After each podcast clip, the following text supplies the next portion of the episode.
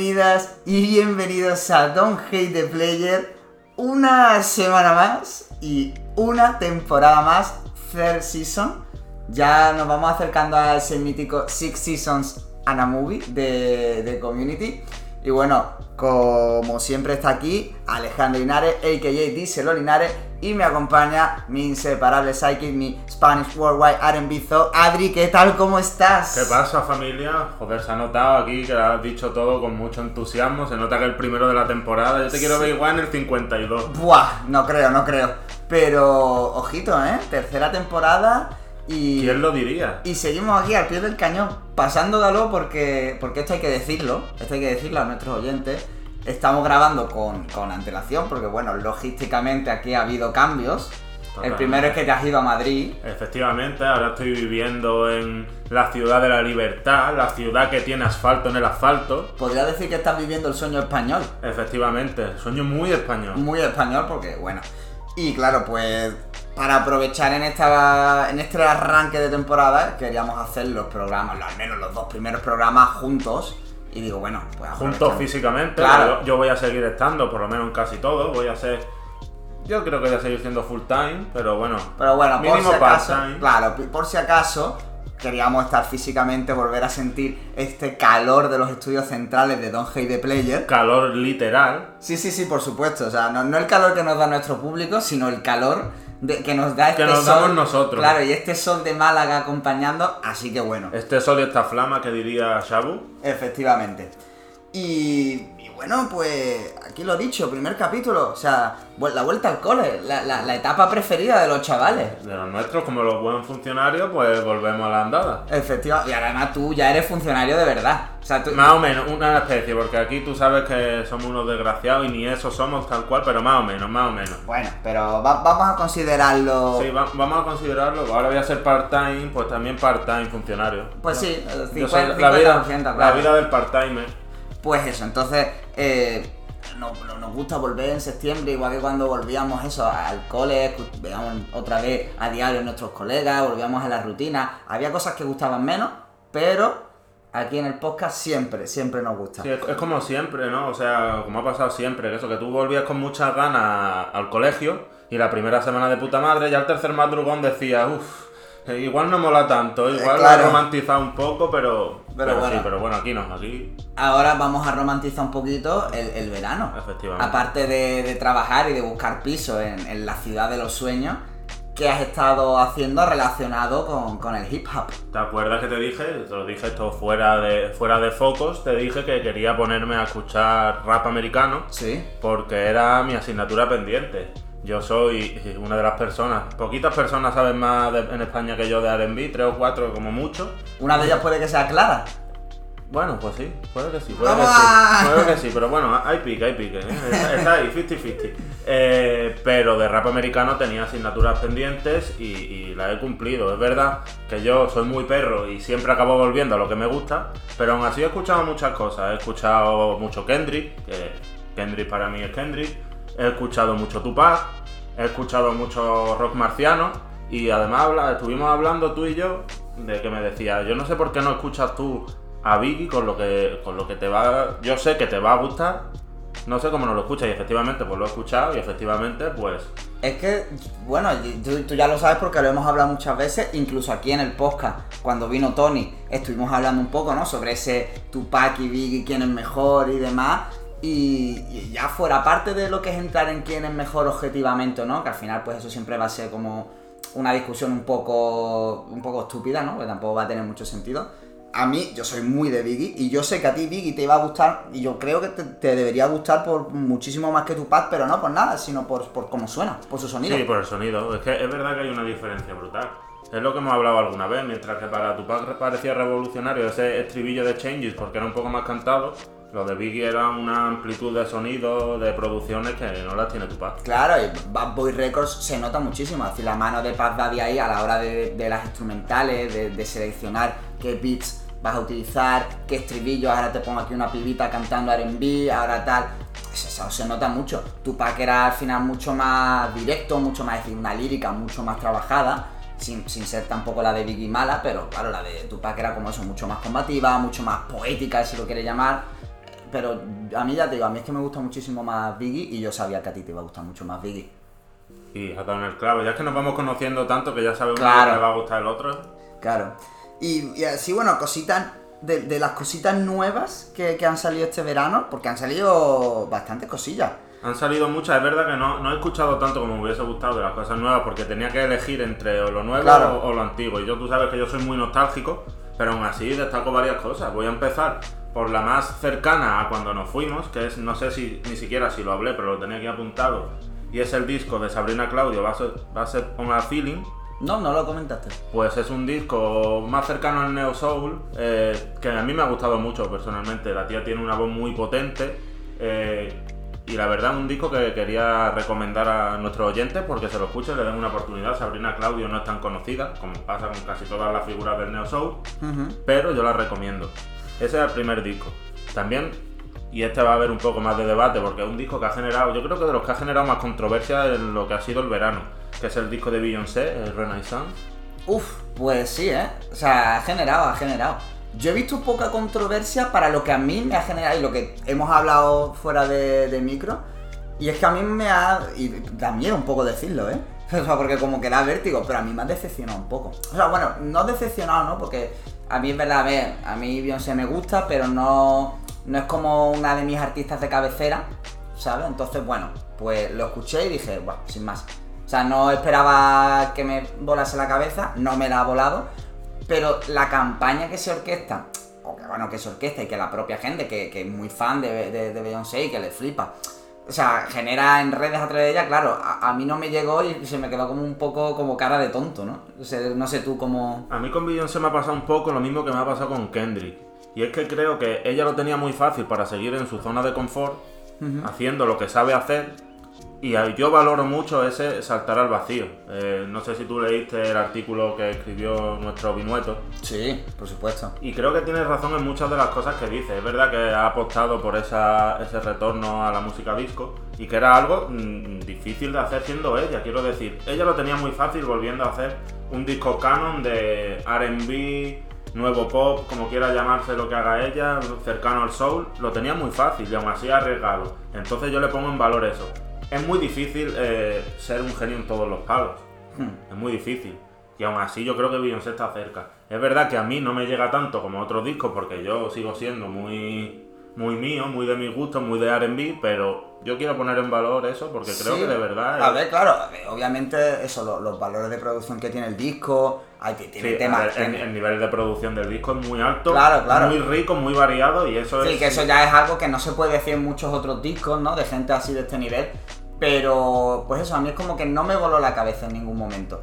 Y sí, hombre, es cierto que te van a poner temas y, y te lo gozas a lo mejor en una tienda o en una disco o lo que sea, pero Claro, porque eso lo tiene siempre, pero es verdad que no llega a esa redondez que sí tenían otros discos suyos, sin duda. Claro, y, y- y por ponerlo un poco en comparativa, ya que hablas esto de, de esto, de esta vuelta al disco, es como un poco lo que hace, lo que hizo Drake, ¿no? Que creo que lo llegamos a hablar al, al final de, de- de esta temporada pasada de- del disco, del de Honestly Nevermind. Que fíjate que el, el Que parece que cuando no se toma tan en serio es, es mejor que Eh, cuando eh, intenta crear una obra maestra. Exactamente, exactamente. Y posiblemente sea un disco top y quizá a lo mejor el sonido esté más cercano al de Beyoncé. Pero te, te, o sea, te, te- te vuelca por otro lado, como que juega con otras cosas, ¿no? Que a lo mejor Beyoncé no ha sabido jugar ahí y, y- y sale eso, ¿no? Pero, pero bueno, ahí tienes el, el shout out, ¿no? De, de la señora de la señora Carter, que, que siempre que saca algo es un evento. O sea, es un evento a nivel mundial, pero en todo, ¿eh? O sea, es, brutal lo de, lo de esta tía y lo que mueve después de tantos años, ¿eh? Efectivamente, es muy complicado. Es muy complicado. Sin ser a lo mejor eh, tan referente como Rihanna en tantos palos distintos, porque Rihanna es una estrella musical, es una estrella de la moda, es una estrella cinematográfica. Está haciendo su música. Le da más valor. empresaria, efectivamente, pone más en alza su música. Claro, exactamente, exactamente. Sí, que no quiere decir que, que lo de Rihanna esté mal, sino No, no. que al final Beyoncé solo es con su música, ¿no? Y su presencia y su tal. oye, Ni pues, siquiera estamos comparando mujeres, es simplemente decir que, que Rihanna puede ser una estrella más global en el sentido de, Claro. de, de todo lo que abarca y Beyoncé con su música y su empresa, su faceta de empresaria y filántropa, pues con eso le basta para ser una referencia absolutamente legendarias. Mm. Y, y no sé, ¿hay alguna cosita más así? Sí, algún tengo más cosas, tengo es, más que hay, cosas, es que hay entre- es que había este verano. más cosas porque no hemos hablado de un disco que salió, si no me equivoco, a mitad de, a mitad de verano y que para mí está sin duda para ser candidato a disco del año. Además me alegra mucho porque es español, que es el disco de Choclo. Eh. Magua con miel. Magua con miel, discazo, ¿eh? O sea, yo aquí, por ejemplo, me pasa lo contrario que con Beyoncé. Yo aquí sí, sé- sí sé a lo que venía y, y, y lo he flipado. Eh, o sea, me, me ha encantado, me ha encantado. Pero sin embargo, pese a saber a lo que venía, a mí me parece, por ejemplo, comparándolo con, con su disco anterior, con el disco de Bruno, Sí. me parece un disco mucho más completo en el sentido por compacto. Me parece que el otro era un disco mucho más perdido, tenía algunos, algunos peaks, algunas canciones Sí. muy altas, pero que era un poco más cajón desastre. Este me parece, aunque tenía los elementos del RB así contemporáneo, me parece que se perdía un poco más. Pero este disco, aparte de muy personal, porque yo lo veo con muchas muchas cosas nostálgicas, solo Sí. por las temáticas, también por las bases, por las producciones, lo veo un disco que sabe mucho más a lo que va. Un disco de, de- de un Bruno mucho más maduro y que, y que me ha encantado. Yo creo que va a estar sin duda en mi top del año porque lo estoy escuchando mucho, me parece maravilloso y, ojalá esto siga así para él y para todo lo que él produce. O sea, yo, por ejemplo, con, con el disco de Choclo tengo, o sea, tengo tantas cosas que decir. Lo primero de todo, que, porque ya, bueno, escuchando el disco, pues me da por escucharme su- sus cositas antiguas, y es que se nota la mejoría como cantante. O sea, eso es importante porque tú escuchas desde los primeros temas con BNMP a luego el de Suave, al de Bruno, al disco de Bruno y a este, y notas que va mejorando como cantante. Es decir, que, que ya no es solamente que a nivel de producción, de concepto, de lírica, de tal, de, de lo que es externo, ¿no? O de lo que no depende de tu voz, sino que su voz, o sea, o, o su técnica mejora. Eso, ya, ya de entrada, eso a mí me parece una locura, porque no, no es algo que se aprecie en muchos cantantes. Al contrario, Eso, al contrario, efectivamente. eh, Es el, es el efecto inverso. La mayoría de cantantes tienen una voz en sus primeros discos que, que ca- que acaban perdiendo. No sé si por malos hábitos, por el desgaste propio de la música, pero, pero no es lo normal. Esto Claro, claro. Eh, bueno, sí, sí que o sea, se asemeja un poquito a lo de. Porque ya que, ha visto la, ya que he visto la peli, voy a aprovechar para tirar la data a Elvis. Que posiblemente llega, llega al final de su carrera casi con la, con la mejor voz. ¿No? Y, y, eh, y es una locura, ¿no? A ver si, si Choclo va, va a acabar igual. Y luego. Puede ser Choclo el nuevo Elvis. El nuevo Elvis. Oye, pues mira, daría el perfil como actor, ¿eh? No... Y otra cosa, y ya enlazo con otro estreno que ha habido muy similar y que Sharao aquí aclara, que fue quien me lo descubrió a mí porque lo puso en un tweet y me dio por pinchar. Y ya te lo dije a ti porque sabía que te iba a molar. Que, que es el disco de, de Apolo T y Moe, el de Semao, dos chavalitos de, de Cataluña. Mm, Supongo que de Barcelona, porque. Hombre, de Cornellá, ¿no? Claro, porque, claro, la- exactamente. las constantes menciones a Cornellá en el Claro, claro, tienen no, que significar no- algo. no quiero jugármela. Ahora pero, que digan, no, somos de Villanueva la Gertrude, pues entonces, pues... pero bueno, y que, que han hecho otro disco igual de RB, ¿sabes? Que, que de un RB además súper super clásico, ¿sabes? De este Sí, sonido. reconocible, muy reconocible. Claro, claro. Y que está muy en- al hilo de, de Magua con miel y sobre todo aquí de, una cosita, ¿no? Porque es verdad que, que, el- que la lírica, y ya lo decías tú en algún podcast, creo que fue eso, hablando con Clara en el podcast sobre el R&B de los 2000, o, o no me acuerdo en cuál, pero en alguno de estos, en los que tú decías, no, es que las letras de R&B, claro, tú las escuchas en inglés y tú no sabes, pero de repente escuchas una letra de R&B en inglés, una guarrada como un castillo. Y, y aquí tienen, o sea, pero claro, pero son muy sexy, son muy bonitas, te la adornan muy bien. Muy smooth. Claro, y, y tanto Choclos como Apolo Timo lo hacen. O sea, ha- hacen, juegan, juegan a eso. No, dejan a un lado esa, mm, vamos a decir, chabacanería o crudeza del trap y del rap, ¿no? Y abrazan esa guarrería, porque es una, porque eso es, es claro. una letra guarra, pero desde lo bonito, desde lo smooth, Claro, desde... desde lo romántico, Claro.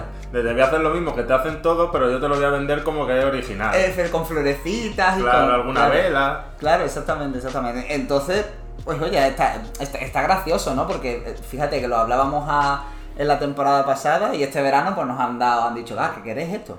Pues, Pues te lo damos y, y nosotros encantados. La verdad que yo es un disco que he escuchado muchísimo y que, y que me sorprende y que constata lo que yo he dicho muchas veces de que aquí se está haciendo música muy chula, muchas veces con, con cuatro medios, con cuatro cosas Sí, sí, básicas y se pueden hacer cosas muy chulas. Así que cuando vemos que la gente pone excusas de que no, no tenemos grandes medios, mm, no se puede, no se puede anclar a eso. Se puede hacer música muy buena con siendo unos desconocidos y ojalá dejen de serlo porque con un disco así Desde aquí, porque seguramente nos estén escuchando, eh, que queremos contactar con ellos y, y hablar un ratito, echarle un ratito con Apolo y con, y con Moe, porque... Porque puede salir una música, o sea, una entrevista muy chula. Sí, sí, sí, sí. Hablar de su música y a mí me interesa mucho. A mí como estudioso del R&B, Claro, claro, no, no, y ya te digo, es algo. Yo ahora mismo, el, de hecho, el tema que tiene el de, el de Rich Girl y el de Slow Slow, Jam. Los tengo en bucle, pero vamos, cosa mala, cosa mala. además que puede que sean los dos- las dos canciones casi más R&B. Más R&B, sí, sí. Y, es que además es que en Barcelona se están cociendo cosas muy guapas, porque sin, irnos más lejos de Barcelona tenemos también el, EP que sacó eh, esta muchacha, se llama Lauren Nine, www. Eh, por lo visto tenía metió mano ahí Flavio Rodríguez en la producción o algo y demás. Y que, eh, por ejemplo, tiene otro, otro tema que tengo en Guateque, o sea, el, el Guateque que lo tengo también en bucle fuerte, fuerte, fuerte. Es que se están haciendo cosas tan chulas aquí que además ha sido como, digamos, a raíz de, no diría ni, ni años, unos meses para acá. Sí, sí. Casi desde, desde Yo que creo que la semilla, la semilla de un hate the player. la gente nos escucha, eh. Sí, creo o yo. sea, tenemos más influencia que, que reconocimiento. Claro, somos, sí, los, somos los Jaco Muñoz del podcast. de- del podcasting. Pero sí, sí, no sé, ¿hay algún otro así estreno que tú quieras mencionar antes de saltar yo alguno más concreto Bueno, por eh, aquí? Por supuesto, no puedo dejar de hablar del estreno de mi querido Nello, que sacó disco también este verano, Self-Planatory. Eh, no sé si es su octavo disco ya, creo. O sea, ya, ya va haciendo una carrera bastante, bastante larga. Y la verdad, un disco bastante bueno. Bastante bueno, creo que. Además, se está hablando mucho, y es una cosa que me hace mucha gracia y que me gusta, de hablar del RB clásico. No del clásico, clásico, clásico de Marvin Gaye, no, del RB ya clásico de los 2000 como de sonido Nello, que me parece algo bastante. bastante Bueno, al final. Creo, creo que es uno de los ejemplos más representativos. Lo, de- en lo que hablamos nosotros en el podcast, ¿no? Y que, que decíais, Clara, y tú lo decíais, que bueno, que al final fue uno de los grandes eh, catalizadores, sobre todo esta transición que hubo antes de, de esa vuelta al clasicismo otra vez. O sea que, mm, no sé, sin O sea- ser yo tampoco un estudioso y un, y un conocedor de la obra de Nello, yo creo que sí. Que... Sí, que, que totalmente, que cuadra en el, en el ejemplo clásico, porque es verdad que a lo mejor, eh, por ejemplo, Chris Brown, que se toma como otro de los, de los pioneros de esa, de esa escena, es mucho más cercano al, al hip hop, sin duda. Eh, Asher también, Asher siendo, siendo, joder, una leyenda del RB, pues siempre ha estado mucho más ligado a su voz, es mucho más hip hopera que por ejemplo la de Nello. Pero Nello sí tiene esto que hablábamos de Apollo Timo, es de ese RB más clásico, junto al innombrable R. Kelly. Claro. Eh, y yo creo que pues representa muy bien, ya que no se puede hablar de Claro, como, pues como se, se habla, pues, claro, se ha quedado en ello ahí como, como único como cabeza, contendiente. como cabeza visible. Y efectivamente, pues es un disco bastante bueno, tiene algunas colaboraciones muy chulas con, con jóvenes promesas que yo creo que van a pegar bastante fuerte, como John Blue. Y, y nada, un disco que yo recomiendo por quien quiera echar una tarde de R&B chulo, pues ahí lo tiene. Y bueno, yo es que, yo es que tengo estoy muy nervioso porque tengo que hablar de, de, de, de- uno de mis descubrimientos de este verano. Venga, suéltalo, suéltalo. Santo cielo. Venga, habla, habla todo lo O sea, que tengas que hablar. Santo cielo. Sa- San Tosielo. Tosielo. O sea, eh, San espacio Tosielo. Dúo eh, canario. Coleguitas de, de, de Choclo, que a mí me lo, me lo enseñó mi hermana porque lo vio en una story del Choclo y demás. Y, y- y yo, yo es que este- es la banda sonora de mi verano. O sea, entre esto que hemos estado hablando, tal, estos disquitos, para mí están ahí, pero, pero bueno, pero una locura, ¿eh? Por encima, posiblemente muy, muy por encima de, de Bad Bunny, de Rosalí, de Quevedo, ¿eh? Y mira que... Joder, y, mira que, y mira que han sonado, ¿eh? Que no se puede que- decir que no han sonado. Y, y mira que, que sí, sí, pero, pero es una locura, ¿eh? Porque es un sonido... Inclasificable para mí. Claro, a mí me parece que es, o sea, yo lo calificaría como toda esta nueva oleada de música que no es hip hop, pero que tiene códigos del hip hop. Es decir, esto es, esto te lo pueden colar perfectamente como indie pop, ¿sabes? Pero viene de unos códigos de, de hip hop que se, que se notan. Entonces, claro, eh, Tienen entra- esa cosa de Cupido también. Claro, ¿verdad? exactamente. Por eso digo que tiene como ese, ese rollo. Otra gente a la que le mandamos shout out por, pues para hacer una futura entrevista, porque nos flipa muchísimo. Y, y- y, bueno, eh, Papi, No sé. Papi Soul. Ese, ese- ese- ese era mi siguiente, ese era mi siguiente. Sousa, hombre. Ojo, un EP. O sea, a mí ese señor, empezando porque ese señor me hace mucha gracia, me parece. O sea, mucha gracia, pero bien, porque me parece que tiene carisma, es muy gracioso, tiene música muy buena y, y lo único que le queda es ser famoso. Ya creo que es lo único que le queda. O sea, Desde, desde luego, o sea, ya es. eh, sí, pues no, no necesita mucho más para. Vamos, tiene que estar a- al palo. Tiene que estar al caer y yo creo que, que este EP, este disco, llámalo como quieras llamarlo, lo llamamos EP por la duración. Sí, Eh, yo creo que va a ser el inicio de, de- de su surgimiento como artista mainstream. ¿Por qué? puede ser, sí, sí. Porque aparte de que todas las canciones, o prácticamente todas las canciones, tienen ese hit wannabe, aparte yo creo que, que ha tenido una reacción bastante positiva de, de gran parte del público. Es verdad que al público le gusta mucho esa, ese storytelling de, del típico cantante que no le dejan sacar música a la, La discográfica, ese, ese storytelling de dejarme ser libre. Entonces él, como que yo creo que lo ha sabido aprovechar. Sí, es verdad que con él han hecho barbaridades, según contaba. De esto de entregar 11, 12, 17 temas a la discográfica y que te digan no, no lo sacamos, no es el momento, es el momento de otro artista. Eso debe quemar mucho. Pero lo ha sabido usar a su favor y además con, con eso, partiendo de eso, ha creado un, un álbum que a mí me parece maravilloso. Que tiene dos o tres canciones que sin duda son de las más escuchadas por mí este verano. Ese 1% que me Sí. parece temazo. Y no sé, es que podría decirte todo porque me gustan todas. Sí, sí, desde luego, desde luego. Y que además uno de los que puede ser, eh, junto a Fercho, uno de los renovadores del reggaetón. Sí, hombre, ahí está, bueno, con nuestro queridísimo, cuando le da por hacer reggaetón, a nuestro querido Álvaro Díaz, que ha sacado eh, Ramona Flowers también este verano, ¿no? Un single para del nuevo disco este de Sayonara. Que, o sea, pues sí, pueden estar en esa terna de, nuevos renovadores de, del reggaetón. Y, no sé, aquí, más que te estoy, mirando mi, mi playlist, bueno, el, el EP de La Fuente, el de Tanteo, que no sé si salió antes o después de que terminásemos nosotros el, Pues ya no me acuerdo, la verdad. el podcast, ¿no? Pero acuerdo. bueno, lo, lo dejamos por lo menos dicho, ¿sabes? Que no quede de nosotros, que no lo hemos Claro. comentado ahí, que, que llevaba mucho tiempo. Ahora, hoy ha tuiteado que lleva mucho tiempo sin hacer directos. Vaya. Se vienen cositas. Y, ¿Y, qué te ha parecido? ¿Qué te ha parecido ese EP? mejor, o sea, me ha gustado mucho más que todos los anteriores. Ya hablábamos al principio de la temporada pasada de Milagro, ¿no? De cómo nos ha supuesto un poco de decepción. Y no sé, a mí este la Que verdad. no que- sabíamos por dónde iba a tirar Claro. su carrera, si iba a tirar más por Taifa Yala, por volver al antiguo de la fuente. Y la verdad que este me ha gustado bastante. O sea, Tiene cosas muy chulas, Sí, tiene sí, sí, cosas sí. muy Y a mí la de tanteo, la, la que da nombre al EP, me flipa y la, es otra de las que tengo muy, muy, muy, muy en bucle. No tanto como, perdón por no contestar, Ahí ese charao, esa, esa- esa canción que, que- que sin duda para mí ha sido desde que la escuchamos en directo. ¿eh? Yo, yo aquí tengo testigos, tú básicamente, que cuando la escuché en directo, cuando estuvimos escuchando a nadie en un concierto que, que dio aquí en el puerto de Málaga este verano, eh, dije, esta canción cuando salga va a ser un hit.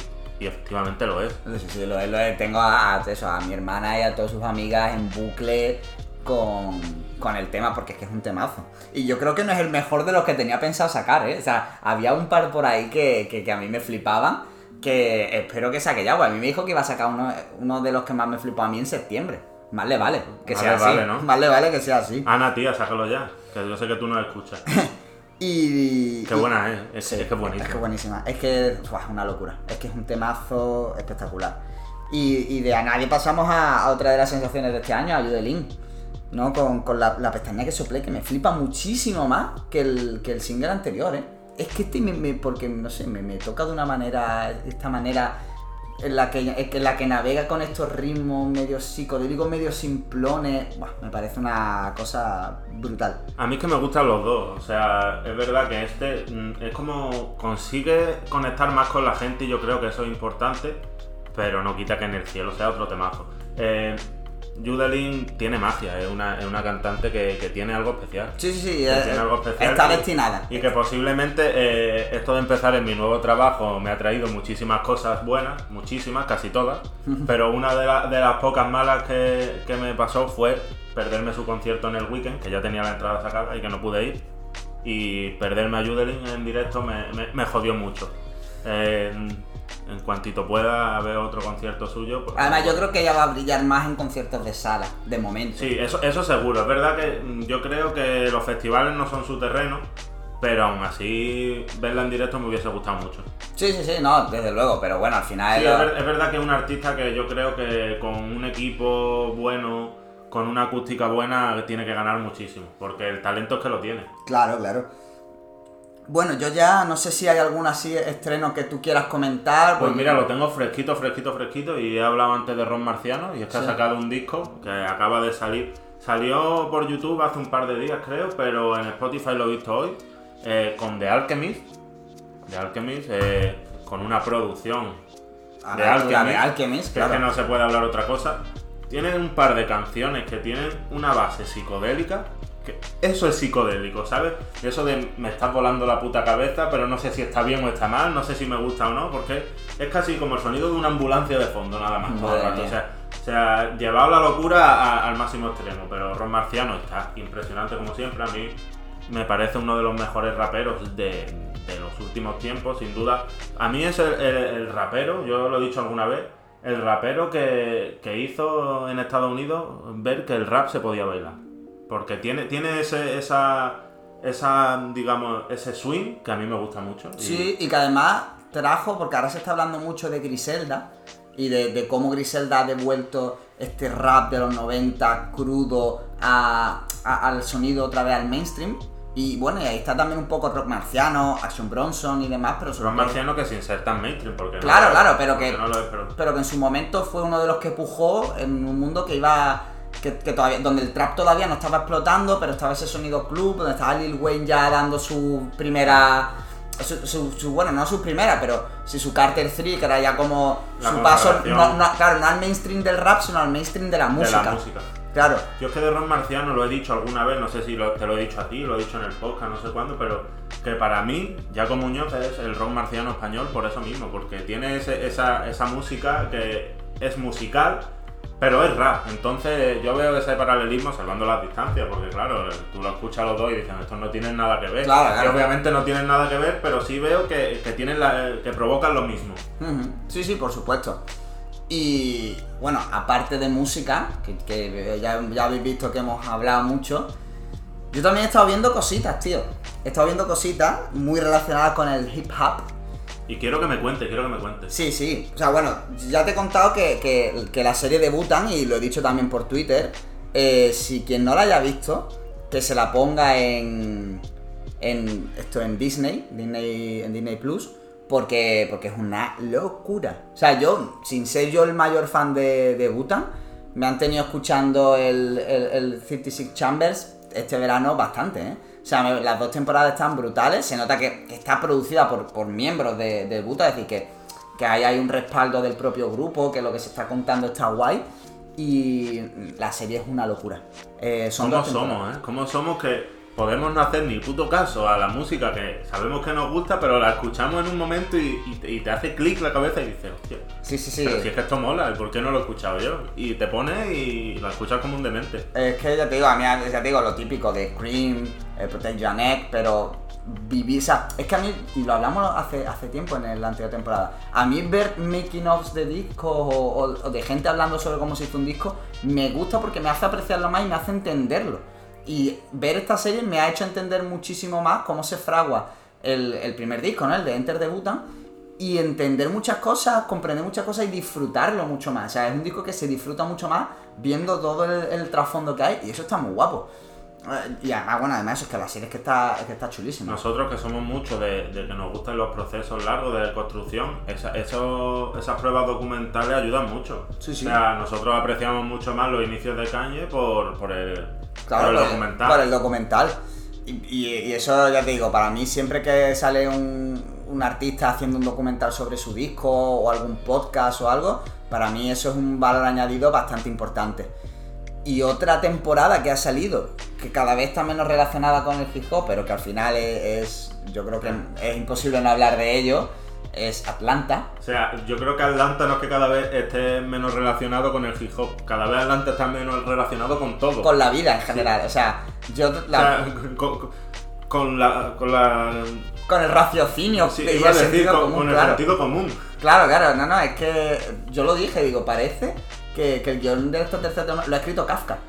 O sea, es un total situaciones como. Me, me recordaba mucho eso a leyendo el libro del proceso de Kafka, ¿no? Este tío, harto de, de- de un proceso judicial burocrático hasta. pues, esa sensación Pero con la vida, ¿no? pero con la vida en general, claro, y, y- y siempre, bueno, y siempre todo al final adornado con este toque combativo, racial, social, que, que siempre impregna eh, Donald Glover a, a- a la obra. Me parece maravillosa, pero, pero no es algo que yo recomendaría tan a la ligera. O sea, No, no. igual que la de Butan, sí se la recomiendo a cualquiera, porque es una serie que se disfruta una barbaridad.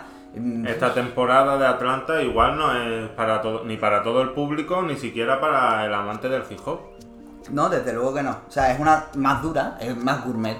Pero igualmente sí, si, si te gusta, si tienes un, un buen paladar y un paladar así exigente, yo creo que Atlanta entra, pero vamos, eh, entra Solo como- por la propuesta, Sí, sí, sí, desde luego, desde luego. Y, y- si conoces o si has visto las anteriores temporadas, por supuesto, de, ca- de cabeza, porque es un viaje, literalmente. O sea, es un viaje curioso. Es un viaje como el, el Awaken My Love, por ejemplo, que, que- Totalmente. Y fíjate que a mí Awaken My Love... por eso te iba a decir que aunque no te guste, es algo que propone diferente. Sí, sí, sí. Y ya solo por eso, como siempre hablamos, a nosotros nos gusta que propongan. Claro. Que salga bien o salga mal, pero que se arriesguen. Y desde luego, Childish se arriesga. Se arriesga. Otra cosa no, pero arriesgarse se arriesga. Y ya bueno, por, por, por dar así un poquillo la, la nota, estuve viendo una serie en HBO que se llama Rap pero que bueno, esa no está tan, no es muy allá. Está guay lo que planea, los primeros capítulos también, pero al final como que se queda un poco en típica sitcom, son dos chavalas que empiezan a rapear, se viralizan y, y es un poco, bueno, o sea, una serie más de andar por casa, claro. Sí que- Venimos de hablar de dos series que son obras de culto, esta serie está chula, está entretenida, la recomiendo, o sea, O sea, para... yo, yo me la quiero ver solo por curiosidad. Sí, sí, no, porque está guay, además eso, porque son dos pibas rapeando, que se viralizan, tal. eh, va como muy en la línea de, de estas modernidades del TikTok y de todas estas cosas, ¿no? Que a nosotros ya nos pillan un poquito más grandes. Pero que tienen mucho impacto en la industria musical, o sea, Claro, que no claro. se pueden obviar. Entonces, está guay. Va también un poco en la línea con. con ¿Cómo se llama esta serie de, de comedia, tío? que era igual, era una muchacha joven que, que tenía que eh, ejercer de, de guionista de una eh, muchacha mayor, que era una señora mayor que, que hacía stand-up comedy. Que, y he olvidado completamente el nombre y mira que me he visto las dos temporadas porque está bastante chula. Pero también es del HBO y es un poco, son como dinámicas, son dinámicas parecidas, muy metidas en la Yo, yo estoy esperando a ver si te viene porque Claro, claro. Yo est- estoy, estoy aquí, pero no, no me va a venir el nombre. O sea, me, Bueno, pues ya está, me pues. vendrá a mitad del podcast, así Pues que ya- pasamos a las noticias y luego cuando yo esté hablando dirás de repente tal. Efectivamente. Venga, pues vamos a las noticias. Tira, pues tira tú primero si quieres la, la noticia. Pues mira, yo la primera noticia que tengo, que no sé si llamarlo noticia o simplemente curiosidad, pero que me hace mucha gracia, me hace mucha ilusión. Perdón, te paro. Hacks. ya me he acordado. Hacks. Ya está, seguimos. Ok, y mira, y mira que es una serie que está ahora en boca de todo el mundo. Claro, claro, por eso digo que, que, que ahí, por eso digo que la de Rhapsody está guay, pero es verdad que comparada con Hacks, por ejemplo, que es como una propuesta más o menos similar, obviamente no del mismo nivel, pues se me quedaba un poco. Y que no tiene al hip hop como... Claro, claro. Bueno, lo que quería hablar yo es de el tweet que había puesto hace poco Duki diciendo que por fin, después de todos estos años, tiene una canción con Dano. Lo primero, demuestra lo que hemos hablado muchas veces y es que el Duki sabe de dónde viene. Duki es puro y Duki, aunque sea el más pegado ahora mismo de toda España, como diría Baguiar, pues no se olvida de quiénes han sido sus referentes y que, y que sin duda Dano lo es. Joder, y, y me, me hace gracia porque hay un tema en, en un EP que sacó, en este en el EP que sacó, sacó con, con Skyhook, el de Braille, que tiene un tema que además lo versionó luego con, con Big Menu, quedó guapísimo, una sesión de Big Menu con, en, en Red Bull no sé qué, que se llama Colabo con Nas. Y habla, ¿no? Y, y habla Dano de, de el estribillo es como ¿dónde está mi puta colabo con Nas? ¿no? Y me imagino a Duki, ¿dónde está mi puta colabo con Dano? Pues tal cual, ¿eh? Y, y cómo mola que, que se le reconozca a Dano. Que aquí nosotros somos muy fan de Dano, de siempre. Que hace poco me estaba, me estaba viendo la, la batalla de nuevo, porque estuve hablando Sí, con lo un vi, colega, vi. La batalla de Dano con J. Pelirrojo y es como. Como este país siempre, siempre igual, ¿eh? Oh, sí, sí, yo vi, los tweets que compartiste Rafa y tú y, y- y yo estaba yo viendo desde la distancia y dije, guau, madre mía. Pero y más madre mía me parece que Dano estuviese en esa Red Bull, porque son cosas que a veces olvido. Claro, claro, es como te sorprende, ¿no? Claro, claro. tiempo te sorprende. Cada, Ah, cada, cada- cada dos tres años me vuelvo a sorprender de que Dano estuviese en esa Red Bull. Ah, esto pasó de verdad.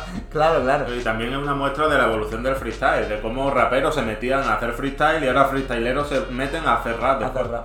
Pero sí, bueno, además Dano, ya lo hemos dicho aquí muchas veces, un tío que nos flipa y que además es la- una de las, de las cabezas pensantes de, de, muchas de, de- muchos discos, entre otros, por ejemplo, todo lo que sale de la factoría de MC, ¿no? De, de Dan, de el propio Dano, Choclo, Cruz Cafuné, etcétera.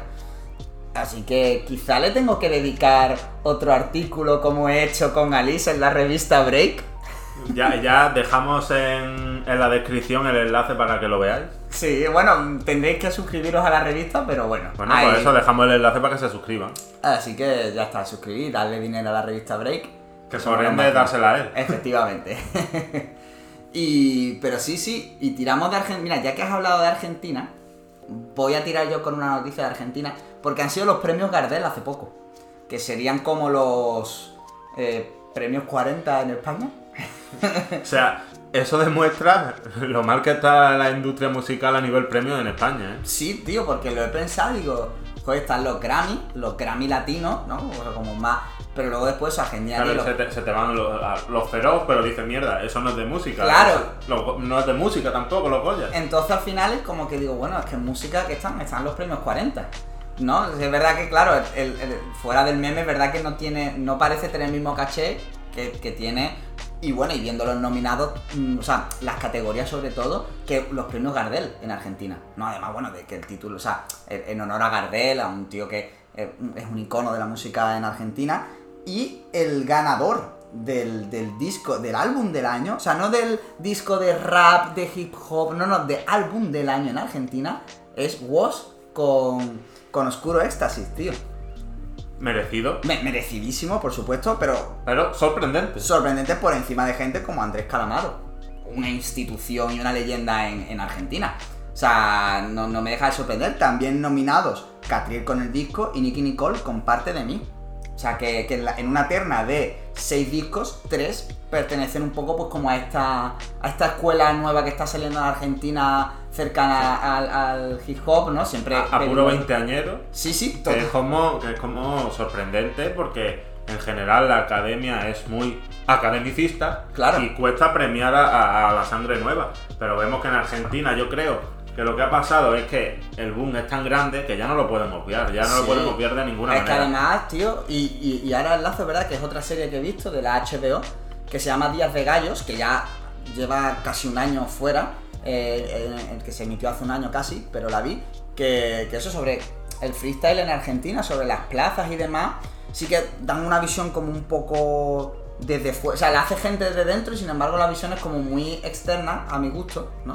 Pero, pero es que eso... Pero y- la intención está ahí. Claro, en el está ahí y, y, a- y aparece muchísima gente, y el protagonista es Echo, que, que es, es, un, es un rapero que, que, bueno, que además está, de hecho creo que su disco está nominado como, como mejor disco de, de, de hip hop, vaya, o de, o de rap, no sé cómo lo tienen puesto en, en las categorías. O sea, que, que encima que no es que, bueno, de música urbana, ¿no?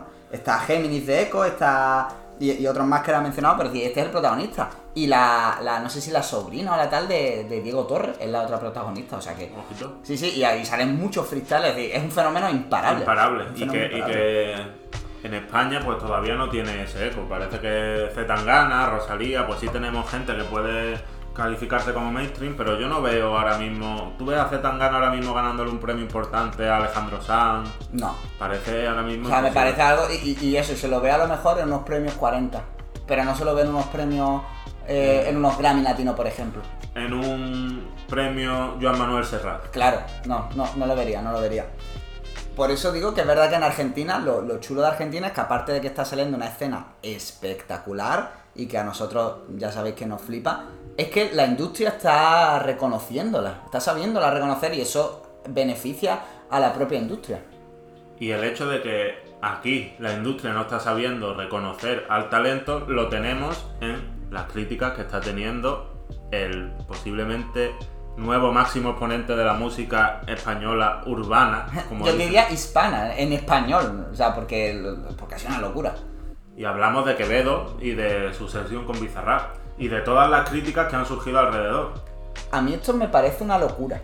O sea, eh, todo. Primero las críticas, pero primero el, el- el- el- el alcance que ha tenido la sesión. Porque, o sea, Hablamos de un himno, es- sin sí, duda. sí, es que, o sea, es- está al nivel, o sea, para mí está al nivel de lo que supuso Despacito en, en su momento. Claro, no tienen, en YouTube no tiene las mismas visitas, ¿no? Bueno, pero, pero a mí a nivel de, o sea, es que yo en la feria, eh, porque, bueno, a la Claro, feria es de es que Málaga ahora, hemos, hemos hablado muchas veces desde el inicio de- del podcast que no, que no tenemos feria de Málaga porque nos hemos tirado dos años por la por un bicho ¿no? que había sí, ahí. algo había por ahí un resfriado. Sin que- feria, pero la feria es como termómetro de lo que se escucha. La Efectivamente. feria es, el- me parece a mí, el mejor termómetro de, de las tendencias. No solo de como predictiva, sino también como... Claro, porque al ser, es verdad que al ser la tercera semana de agosto, ya es como que lo que suena en feria es lo que la peña ya se ha estado rumiando durante todo el verano. Y lo que va a seguir rumiando. Claro, y lo que se va a seguir rumiando, ¿sabes? Pero es como, es como una culminación, es como un, esto ya está certificado. Efectivamente. Y Quevedo está certificado. Por las rías. Pero, pero, joder, por la ría y por lo que no es la ría, vamos, madre mía lo de Quevedo, ¿eh? O sea, ¿te puedes creer que yo creo que no he escuchado en mi Spotify, y, y esto es literal, creo que no he escuchado la sesión de, de Bizarrap en mi Spotify? Me lo creo. Porque no me... porque Porque no te ha hecho falta. no me ha hecho falta. Para sabértela, para, para escucharla todos los días. Claro, y de- del orden de 7-8 veces eh, por noche. O sea, es- no, no, es una locura brutal. Y claro, aquí en este país, Claro. eh, Este país de, de cainitas. de cainitas, porque, porque yo no veo a nadie en Argentina criticando a Bizarrap y a lo que ha conseguido, ¿eh? Ni a Quevedo, ni al propio Quevedo, vamos. Claro, y seguramente critique, y haya gente claro, que critique. Pero no eh, tan masivo, tan masivo. Como yo veo aquí, artículos. En Telecinco se le ha criticado a Quevedo. En Y a- Telecinco. eh, yo a mí, este, un artículo que hicieron fue en el, en el, En el diario El País, En el diario, en el país, sí. El pero diario que, El País. Que, que- que mencionaban a. O sea, hablaban con varias personas y, una, y uno de ellos decía, bueno, que es un himno a la nada, que es que esto es una decadencia, que es que no sé qué, es que, que despacito a su lado parece una sinfonía de Beethoven. O sea, y, y- y yo digo, bueno, pero. Pero no sé. Que, que, que- O sea, me parece desproporcionado. Claro, absolutamente. Te puede gustar o no gustar. Ojo, aquí hablamos siempre y decimos siempre lo mismo. Eh, no se pueden desechar todas las críticas con si no te gusta no lo escuches. No, la crítica es sana. La crítica con argumentos no es solo que sea sana, es necesaria. Pero una cosa es eso y otra destruir por destruir. Claro, porque además que no tiene sentido. O sea, me refiero, no tiene sentido el, el hacer una, ese tipo de crítica porque creo que está evaluando también la música fuera del contexto de la propia música. Al menos a mí me da esa, esa sensación. Y que, y que tirar por tierra los gustos de una generación entera también es peligroso. Eso ya, claro, ahí entra un poco también ese síndrome de, de abuelo cebolleta, ¿no? De que... de- de- De que lo mío es lo mejor y lo que se escucha ahora. claro, algo, merece algo, la pena. algo que tú y yo hemos hablado muchas veces y que nos da miedo a, nos- a nosotros Sí, mismos, nos da miedo porque, pero porque es normal que pase. Claro, porque además yo ya tengo mis 28 recién estrenados hace unos cuantos días y, y- y veo que ya se acerca la treintena y después de la treintena llegará la cuarentena y yo no quiero ser como esta gente. Claro, no claro, desde luego. Y yo sé que habrá cosas que no me van a gustar de lo nuevo que va a salir. Y ya está viendo cosas que a mí me están pillando a, a- a contrapié, pero sí, sí, intento empaparme, intento entenderlas, intento disfrutar algunas cosas, aunque otras no me gusten tanto. Intento por lo menos mirarla sin prejuicios. Claro, claro, porque, porque yo desde luego no quiero ser. No quiero ser otro de estos, tío. No, la verdad que no. Y, y es que algo eso que, que a mí me parece, me parece lamentable, porque eso, te puede no gustar. Yo creo que, que Quevedo tiene cosas buenas, pero igual el éxito pues es- es demasiado exagerado. Y, y- y yo lo, puede que lo diga y a lo mejor me dice exagerado porque yo creo que no tiene tanta calidad como los números demuestran, ¿vale? Sí, o sea. O sea, esa es mi opinión. Pero lo que no quita es que algo tiene que tener. Algo tiene que tener para llegar a tanta gente. Claro, claro, porque no es lo mismo eso, que alguien que tú veas que, que, que, que de verdad que no es bueno, o que lo veas que dice que no es para tanto y que tiene repercusión, pero ya está, es una repercusión normalita. No, no, pero es que la repercusión de este señor no es normalita. Y además estamos hablando de que hace un año no era nadie. No era nadie. Sí, que ha sido en cuestión de un año y ha creado, joder, y que cayó la noche el meme de pero solo la parte de Quevedo. Es, es que eso es... Es que lleva dos en, en muy poco tiempo. o sea, Claro, eh, me parece una locura. Y luego después, bueno, lo de sin señal con, con Obi de Drones también es otro... Claro, lo que pasa es que se ha quedado opacado por la, la claro, sesión. Porque, esto no es normal. pues esto- estos números no son normales. Entonces, Si yo me acuerdo hasta de, de Bizarrap en un story. Bizarrap, o sea, que ya que, que lleva dos años sacando solamente himnos, que ya tiene que estar más que acostumbrado al éxito, flipando porque era el número uno global. Así que todavía. y no sé cuántas semanas. Claro, pero ya cuando llegó la primera vez ya estaba celebrándolo, es como que no había llegado nunca a número uno global. Sí, ya por lo pronto. eh, llega y que, y que llevan no sé cuántas semanas. Que no, que no, que no, que es que es una locura. Que hay que también entender este impacto. A mí Quevedo me gusta. Quizá considero que su éxito es desmesurado, pero desmesurado en plan bien. Claro, claro, no, total. Yo no Claro, digo- como yo, tío, un- además un tío que lo ve y me alegro, ¿no? De, de esta gente que dice. Pues hay otra que dices tú, tío, que, que asco de tío, ¿no? Como se ha pegado. Este tío tiene pinta de encima ser un- De ser bueno, ¿sabes? Claro. De, de ser un chaval noble. Claro, Entonces y- nos alegramos mucho. y tal, pero me parece, me parece que es muy desmesurado el éxito que, y, y cómo le ha llegado. Tiene que aprender a gestionarlo. Que eso es importante eso es porque, el chaval tiene 20 años, ¿eh? Efectivamente. Que eso, ojito, que yo. Claro, si, si a cualquier persona normal, que, que somos unos mindundi de la vida, cualquier cambio ya nos supone un mundo, tú imagínate un cambio de tal magnitud. Yo creo que nadie, casi nadie está preparado para eso y hacer un trabajo mental eh, Claro, efectivo es importante. Parece ser que está mm, bien asesorado, de momento, ¿no? Eso es ver. importante.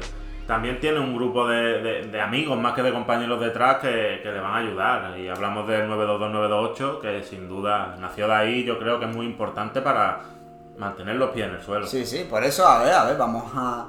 a Hay ver. una, hay una crítica que me hace mucha gracia y es la de que no sabe cantar, porque por lo visto no sé si le han pillado en algún directo eh, haciendo playback. Bueno, le pillaron, ¿no? Bueno. Es que él dice, esta no la quiero cantar yo, esta la canté vosotros. Y, pu- Sí, y puso la claro. canción simplemente. Y la gente, bueno. Pues, pues ya eso, eso ha sido, digamos, ya la chispa para Cuando- no sabe cantar. Cuando en la velada de Ibai, posiblemente el que mejor lo hizo fuera él.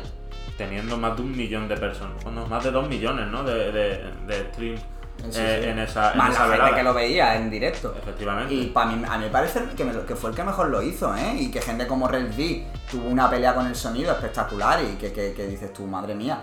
Y, y sin embargo aquí tienes a este que, que- que se plantó delante y sin problema. No sé, a mí la verdad no me parece que cante mal. Es verdad que tiene una voz peculiar que puede entrarte o puede todo lo contrario. Es decir, como es una voz que o sí o no. Efectivamente, es una voz que, Pero- no, que no tiene término medio. Claro, pero, pero- pero que ni canta mal y que si cantara mal, ya estamos acostumbrados a, a que triunfe mucha gente que no canta mal, es que no sabe cantar directamente. Claro. Y no solo en la música urbana. Hay Efectivamente. muchos cantantes que susurran porque no saben cantar. Y, y eso hay que decirlo. Y no pongo nombre porque hay muchos. Porque hay mucho y no sabemos dónde vamos a llegar. Efectivamente. Pero vamos a terminar el- el- este podcast con una noticia medio graciosa, ¿vale? Y así de rapideo. Que es el ascenso y la caída de FN Mecha.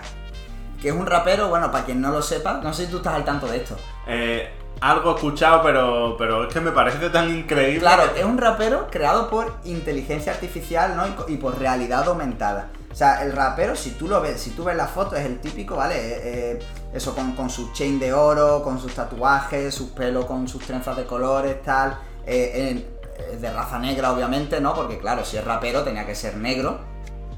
Y, y bueno, y lo ficha, bueno, es que claro, no sé si decir ficha, pero bueno, Ca- Capitol Records, pues dice, no, lo hemos firmado, estamos trabajando con él, tal, saca un tema con Guna, bueno, un rapero que, que- que ya tiene un estatus, que, o sea, que ya se, que se ha... que ha, que ha- aparecido en, en no sé cuantísimos discos, porque tú Claro. sacas un disco de rap y tienes que tener un featuring con una. Pues, pues, y, y un tío que se ha prestado a esto, ya dices tú, vale.